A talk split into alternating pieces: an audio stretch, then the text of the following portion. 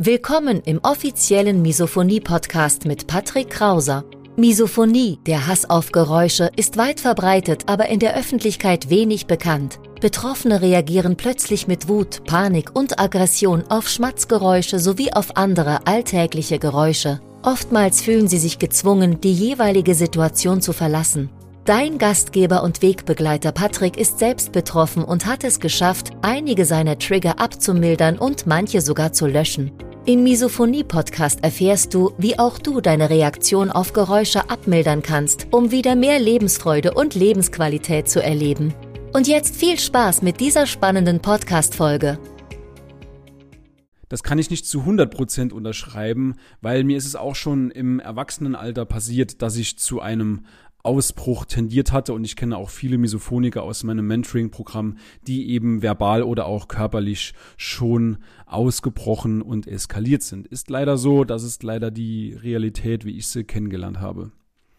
Hallo und herzlich willkommen zu diesem neuen Video. Mein Name ist Patrick Krauser, ich bin Autor, ich bin Blogger und ich bin Misophoniker. Und im heutigen Video soll es mal darum gehen, um die gemeinschaftliche Definition der Misophonie. Am 7. April 2021 wurde eine gemeinschaftliche Definition herausgegeben, namentlich A Consensus Definition of Misophonia using a Delphi Process to Reach Expert Agreement. Ich wünsche dir viel Spaß und viel Erfolg mit dem Video a consensus definition of misophonia using a Delphi process to reach expert agreement.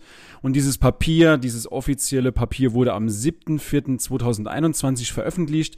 Um das Ganze kurz einzuordnen, also etwa 20 Jahre nach der ersten Erwähnung von Misophonie von den Jastrebovs. Und ja, Hintergrund dieser Abstimmung beziehungsweise dieser einheitlichen Definition war eine Expertengruppe bestehend aus 15 Personen mit unterschiedlichen Schwerpunkten und Wissen über die Misophonie und diese Abstimmung beziehungsweise dieses Projekt hat von der Zusammensetzung des Teams bis hin zur offiziellen Definition hat es ja sechs, sieben Monate gedauert, ein halbes Jahr, also von Juni 2020 bis Januar 2021 und ja, die westliche Welt, also viele Länder der westlichen Welt haben sich zusammengetan, zum Beispiel die USA, Kanada, United Kingdom, die Niederlande, aber auch Italien. Und Ziel dieses Projektes war es eben eine gemeinsame Definition für die Misophonie abzuleiten durch eine gewisse Abstimmung, durch ein Bewertungsverfahren. Vielleicht noch kurz als Hintergrund zu diesem Abstimmungsverfahren. Diese Abstimmung lief in vier iterativen Runden und man hat einen abgewandelten Delphi-Prozess, also einen abgewandelten Abstimmungs- bzw. Befragungsprozess, Befragungsverfahren genutzt, um eben verschiedene Definitionen die man so in der Literatur findet über Misophonie, zu beurteilen. Und dazu hat man sich 68 Referenzen mit 551 individuellen Statements, Definitionen, Aussagen über Misophonie beschäftigt. Auf Basis dessen wurden dann verschiedene Definitionen eingeschlossen in die allgemeine Definition am Schluss oder eben ausgeschlossen, basieren natürlich auf der aktuell verfügbaren wissenschaftlichen und klinischen Nachweisbarkeit. Um nun in die finale Definition über Misophonie aufgenommen zu werden, musste die Definition 80% Einigkeit der Teilnehmer erzielen, also 80% der 15 Experten. Man hat sich speziell für diese Abstimmung entschieden, da eine Gruppenentscheidung als valider gilt als eine Einzelentscheidung.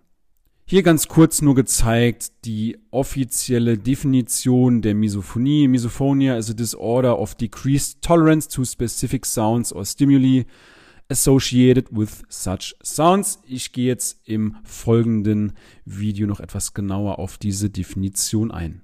Also, wie wir schon gesehen haben, in der offiziellen Definition, die Misophonie ist eine Störung der verminderten Toleranz gegenüber bestimmten Geräuschen oder Reizen Und diese Reize, die wir auch als Trigger bezeichnen, die werden als unangenehm oder beunruhigend empfunden und neigen dazu, starke negative emotionale, physiologische und verhaltensbezogene Reaktionen hervorzurufen. Und jetzt kommt der schöne Vergleich, die bei den meisten anderen Menschen nicht zu beobachten sind.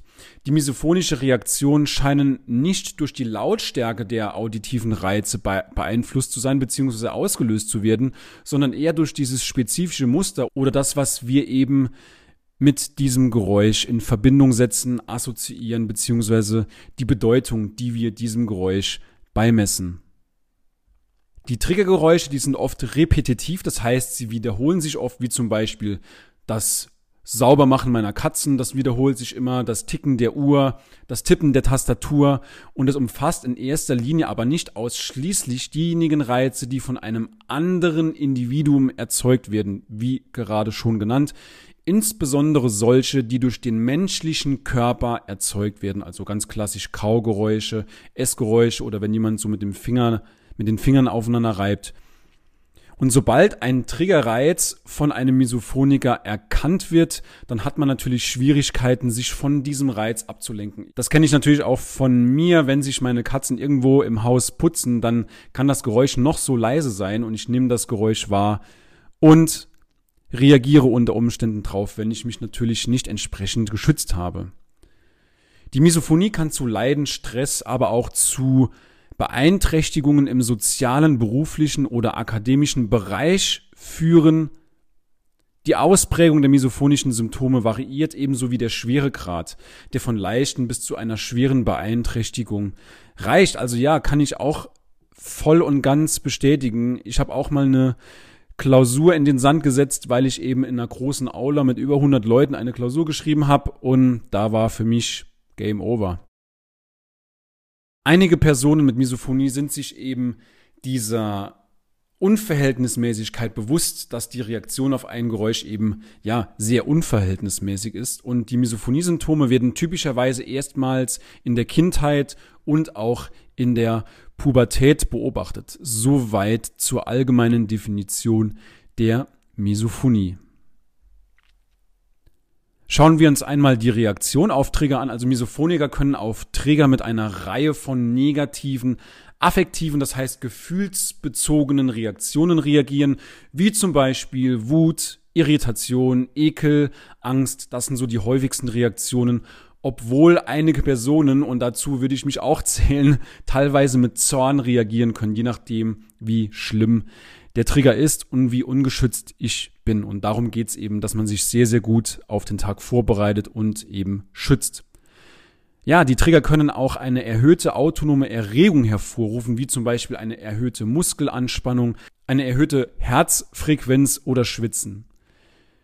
Trigger können ebenfalls eine starke Verhaltensreaktion hervorrufen, wie zum Beispiel Erregung, Aggression, die gegen die Person gerichtet ist, natürlich, die den Reiz auslöst.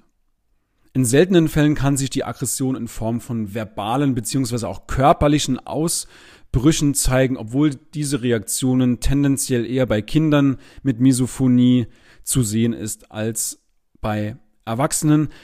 Das kann ich nicht zu 100 Prozent unterschreiben, weil mir ist es auch schon im Erwachsenenalter passiert, dass ich zu einem Ausbruch tendiert hatte und ich kenne auch viele Misophoniker aus meinem Mentoring-Programm, die eben verbal oder auch körperlich schon ausgebrochen und eskaliert sind. Ist leider so, das ist leider die Realität, wie ich sie kennengelernt habe. Misophoniker zeigen oft folgende Verhaltensweisen, um ihre Reaktion auf einen Trigger abzuschwächen, wie zum Beispiel Flucht, Kampf- oder Fluchtreaktion. Also man flüchtet bzw. man versucht, diesen Trigger zu vermeiden. Man versucht, die auslösenden Reize zu unterbrechen und man ahmt die Trigger auch nach. Einerseits, um eine gewisse erste Wut, eine gewisse erste Aggression abzubauen, aber vielleicht auch, um dem Gegenüber zu sagen, wie unangenehm das Geräusch gerade für einen ist. Ja, was ist der Einfluss auf Reaktionen? Die Stärke der Reaktion kann durch mehrere Faktoren beeinflusst werden, also einschließlich nicht nur beschränkt auf den Kontext, in dem ein Stimulus angetroffen wird. Das heißt zum Beispiel, wenn du super gut gelaunt auf einer Party bist und irgendwo in der Ecke putzt sich eine Katze, dann fällt die Reaktion vielleicht etwas milder aus.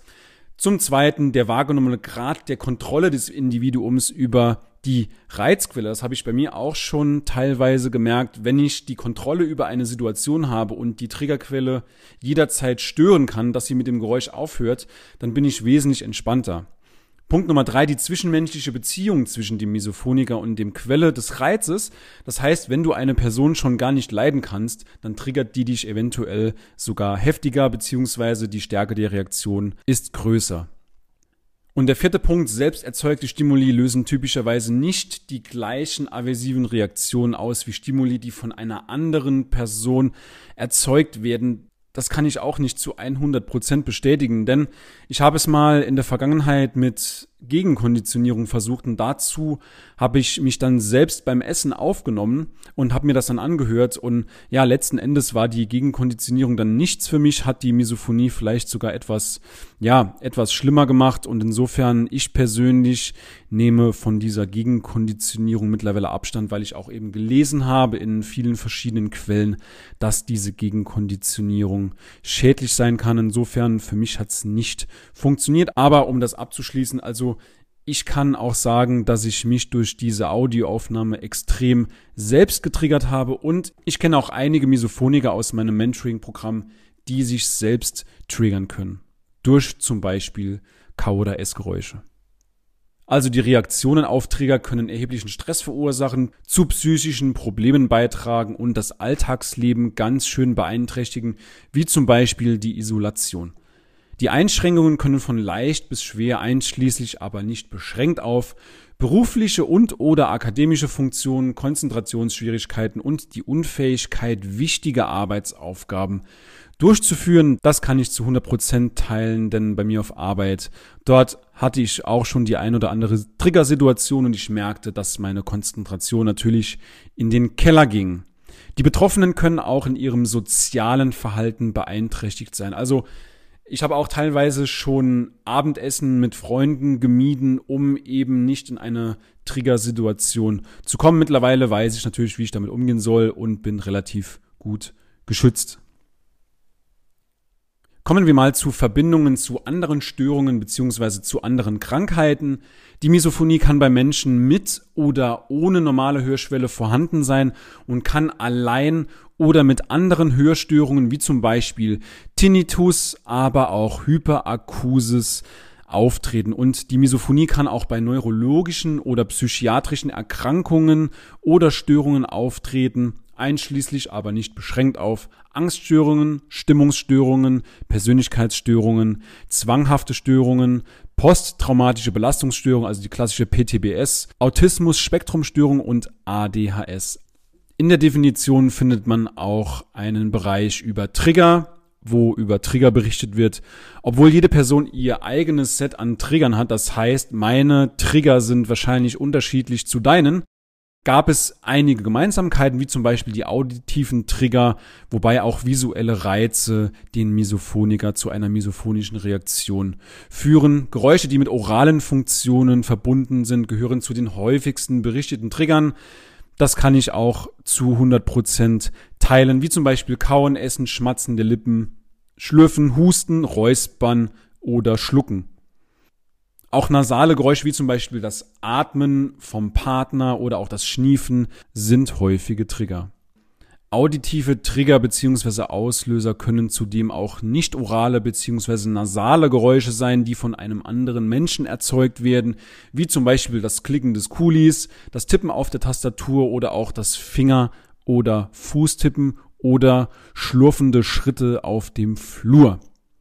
Aber auch Geräusche, die von anderen Objekten erzeugt werden, wie zum Beispiel das Ticken einer Uhr oder auch die Putzgeräusche der Katzen oder Hunde. Es können aber auch visuelle Trigger sein, wie zum Beispiel knackende Knöchel, wackelnde oder schwingende Beine oder alleine schon jemanden beim Essen zu beobachten. Soweit die Definition, was Trigger bzw. Stimuli sind. Das Expertengremium hat diesen Namen Disorder bzw. diese Definition Disorder treffender bezeichnet als nur Condition oder Syndrome, Syndrom. Und es ist ebenfalls auch keine Reflex Condition. Der Hatred of Sound, also der Hass auf Geräusche, wurde explizit nicht in die Definition mit aufgenommen, da Menschen mit Misophonie weder spezifisch Hass empfinden, also auch Wut, Ekel, noch starke Emotionen nur im Zusammenhang mit Geräuschen empfinden. Das heißt, auch visuelle Reize werden in dieser Definition berücksichtigt. In der offiziellen Definition der Misophonie findet man jedoch noch keine Aussage über biologische, genetische oder verhaltensbezogene Mechanismen, die der Misophonie zugrunde liegen könnten, einen familiären Zusammenhang mit der Störung. Also ich habe mich auch schon gefragt, ob die Misophonie vererbbar ist, weil ich mir relativ sicher bin, dass mein Vater auch an Misophonie litt. In der offiziellen Definition der Misophonie gibt es auch keine Aussage über die Verbreitung bzw. die prozentualen Anteile, wie hoch beziehungsweise wie viele Menschen wirklich an Misophonie leiden. Und es wurde ebenfalls keine Aussage darüber getroffen, wie Misophonie speziell mit anderen Hörstörungen zusammenhängt. Die endgültige Definition von Misophonie enthält 93 Aussagen, die jeweils einen Konsens von 80 Prozent oder mehr Zustimmung erhalten haben. Kommen wir zum Fazit beziehungsweise was das jetzt für uns Misophoniker bedeutet. Zum einen dient diese offizielle Definition natürlich dazu, ein besseres Verständnis zu bekommen, was die Misophonie ist und was die Misophonie nicht ist. Es sorgt also somit für mehr Klarheit für den Misophoniker. Man hat auch einen gewissen Rückhalt von der Wissenschaft, durch eine einheitliche Definition. Du kannst dich auch in deinen Gesprächen immer wieder auf diese offizielle Definition berufen, beziehungsweise auch auf diese Definition referenzieren. Und es ist natürlich auch ein Fortschritt in der Forschung zum besseren Verständnis der Störung und zur Entwicklung wirksamer Behandlungsansätze. Hier fehlt das Wort auf der Folie. Dort soll auf jeden Fall Behandlungsansätze hin. Und natürlich kann auch an einem einheitlichen Behandlungsansatz geforscht werden. Ja, und diese Definition ist auch ein wichtiger Schritt, um einen Zusammenhalt in das Feld von Forschern und Kliniken zu bringen, die versuchen, Menschen mit Misophonie besser zu verstehen und auch zu unterstützen. Und ein weiterer Vorteil, ganz klar die bessere Vergleichbarkeit von zukünftigen Studien. Auch wenn das Wort reflexartig nicht in die offizielle Definition Einzug gefunden hat, finde ich es dennoch sehr, sehr gut, um das anderen Misophonikern beizubringen, weil jeder kennt, weil jeder kennt Reflexe und damit kann man die Gegenseite sehr, sehr gut abholen und die Misophonie eben verständlich erklären. Ja, so viel zur offiziellen Definition der Misophonie. Ich hoffe, dir hat das Video gefallen. Wenn dir das Video gefallen hat, dann lass auch gerne einen Daumen nach oben da. Abonniere den Kanal, um keine Videos mehr zu verpassen. Du findest noch in der Videobeschreibung einige nützliche Links, wie zum Beispiel auch zu meinem Gratisbuch Ich hasse Geräusche oder zu meinem neuen, brandneuen Online-Kurs Glücklich Leben mit Misophonie. Ich danke dir. Viel Spaß, viel Erfolg mit dem Video. Dein Patrick.